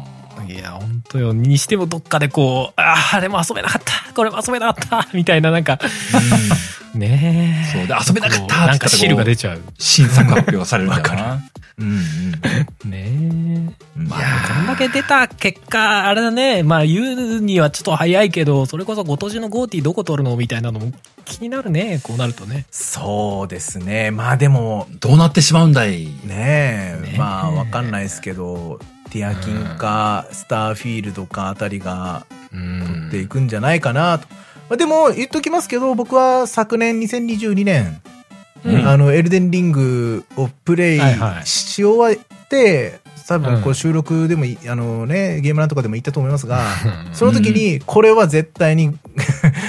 ゴティ取るぞと言ってましあた。言ってたね。うんうん。はうい。で、そんな僕のやっぱりそうね体感としては、やっぱまあプレイしたからっていうのはありますけど、やっぱり、ゼルダの伝説、ティアーズ・オブ・ザ・キングダム。まあこれがやっぱり最有力なんじゃないかなそうと。まああとはもでしょうう、ねスターフィールドが出てから、まあ場合によっては AC6 もおうおうおうおうあるのかなとか思っちゃったりね。まあでもちょっとあねで、もああの層が狭いかうらんあれだけどエルデンと比べるそとうそううそんまあエルデンも別に層は広いわけないんだけどな いやティアキはやっぱり、その、評価しやすいよね、ある意味うね。んまあ、そうですね。逆にそのうんうん評価したところで風当たりが強くないというかみんな納得みたいないやー、そうですね。感は強や納い得からやっぱみんなそうだ選びねやすいよねみんな納得感は。でもそ、まあ、そまあそうね、それこそ、本当に、ナンバーワンって言われて全くい異論はない感じだよなまっあていそれはそうかもしれんっていうそんな気はしますね。んそうだ。ね。まあでもそういう意味ではスターフィールドが本当にどうなるかっていうのうもん大。きいよね、うん。まあ、遊んでないから分からんけども、FF16 頑張ってほしいな。 そうね、うんまあまあ、いろんな意見聞きますけど、まあでもまあ、まあそこそこやっぱちゃんと売れてるみたいですし、うんうん。僕もゆくゆくはどっかでやりたいと思ってますからね。PS5、うんうんまあ PC 版が来たらそっちでやりますけど。うんまあ、そ PS5 うだよ手に入れたらねう。ん現状、いや現状年がというか年だったら FF16 だって全然その GOTY に絡んでいいよいや、もう思本当にそう思いタイまトすルよでしょ。うんって思うよ本当いに。ややってねえけど まだ一応言っとくけどやってねえけどまあ体験版やったけど、いや、でも本当そうだと思いまって感じはするよすよ。うん豊作すぎるんですよ。相手が悪かったみたいになってるよね 正直ねうん。いや、まあ全然、ノミネートは全然されたりとかしてもおかしくないようんう多分な、なんか、ボリューム感と完成度だとは思うんですけそどうで。しょうね何個か賞取ったりとかするでしょうね多分質が良すぎるんですよね、最近の新作たちは。すごいな。はい。まあ、そうだね。ゲームオブザイヤーがどうなるかっていうのは確かに気になるとこだもんね。まあ、半年後だからな。 まあね何まあが来てるか分かりませんねけど、、ゲームなんとか的、ね、GOTY も、そう僕だらねなんとなく意識しながら、うん、ええええええそうね。いいかなと思いますけどね。うんうん。またねね、そういう話もできればいいね。はい。えまあ、今日はこんなとこで終わっていきますかね。えはいはいよ最後、エンディング入っていこうかと思います。はーい。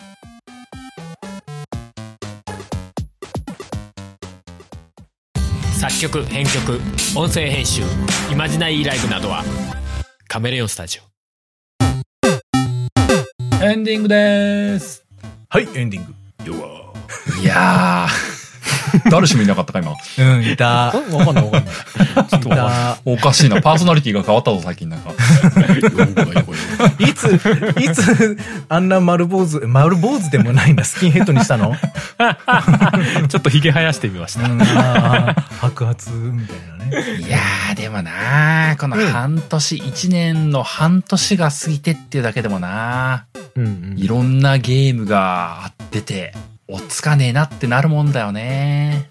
うん。こっから先の半年もう、ん同じかそれ以上だろうなとね、容易に想像ができますね。えよりおっつかねえなってなるからね。そうですね。ね。だっゲて、ーこムの、目い線で見たら一瞬で終わってくるでしょうね、これねや、本当この半年の負債もまだ残ってますから、僕らには。不採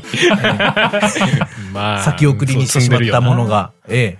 いや、そうなのよね。で、それこそあの、本編のこう、終わり際に、あの、ゲームオブザイヤーの話が出たりもしたけどもさ、え。はい。まあ、それこそ、冬ぐらいになってくれば、あの、今年のゲームオブザイヤーが、とか、まあ、僕ら目線で、リスナーさん目線ではどうでしたみたいな話をするわけじゃない。うん。う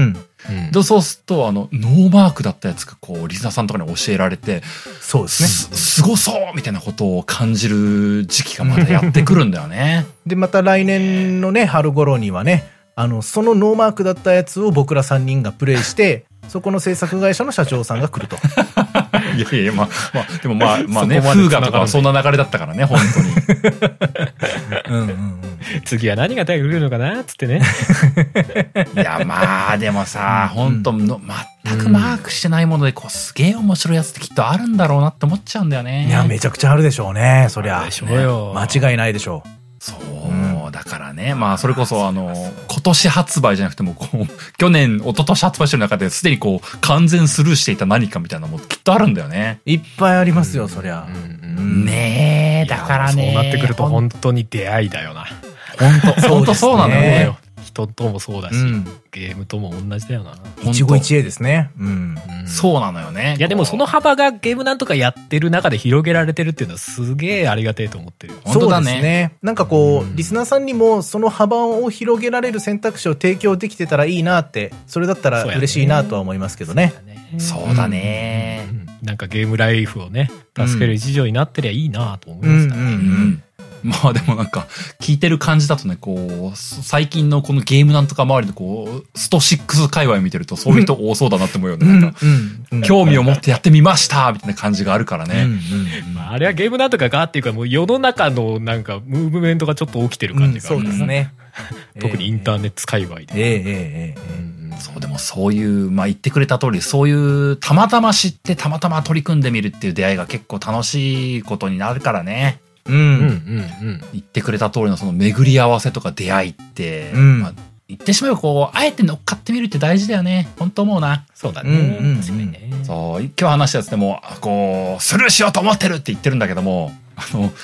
いざその時期になってきたら、一旦流れに身を任せてみようかなって思ってるような気もするんだ よね、なんか絶ね。対そうなりますよ。そうそうそう。いざとなったらっていうのは絶対ある、おだって PSVR2 そうだもん。 そうだよね。発売直前に、やっぱ買うっつって、買うんってっからでね。も絶対買ってよかったと思いますよ。そうそうあちそょう。いや、クソ高いからなっつってたのにね。うん。いやーそういうのはあるよでもそうそういう流れで出会ってね、こう、面白いなっていう体感を得られてるっていうのがあればね、本当いいよね。だう。ん。うんうん。まあ、そしてね、あの、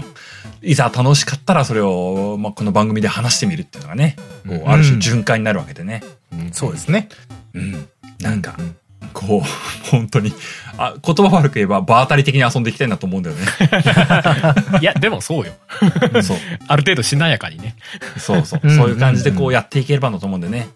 ある意味、リスナーさんにはね、こう、あの、これ面白いからやってみてってコメントをいっぱい欲しいんだよね。そうですね。うんうんうんそう。それにこう、思う存分流されていくんでね。はい。いろんなゲームと出会い。まあ、うんそれ正直ね、今年発売のもの以外でもこう、全方面的にふ触れていければなと思うんでね。うんうん。まあそういった、あの、僕らへの、これ遊べみたいな、だったりね、これ面白かったよみたいな感想みたいなものをね、どんどん教えてもらいたいですよ。はいお願いします。というあたりで提携音で終わっていこうかなと思います。はいはいえーこの番組ゲームなんとかでは皆様からのお便りを募集しております。お便りは番組ブログのお便りフォームまたはメールにてお送りください。番組ブログはゲームなんとか .com、えー番組メールアドレスはゲームなんとか .gmail.com です。アドレスはエピソードの概要欄にも記載しておりますので、そちらをご確認ください。ついでに番組の購読、フォローボタンも押していただきますと、僕たちがとっても喜びます。その他、ツイッターでは、ハッシュタグゲームなんとかを使ったツイートなどもお待ちしております。番組に対する感想であったり、リスナーさん同士の交流にもつながればなと思いますので、気軽に使ってみてください。はい。そんなわけで、第62回はこの辺でおしまいです。また次回お会いしましょう。お相手は小平と。あると、なんでございました。それではまた来週さようなら。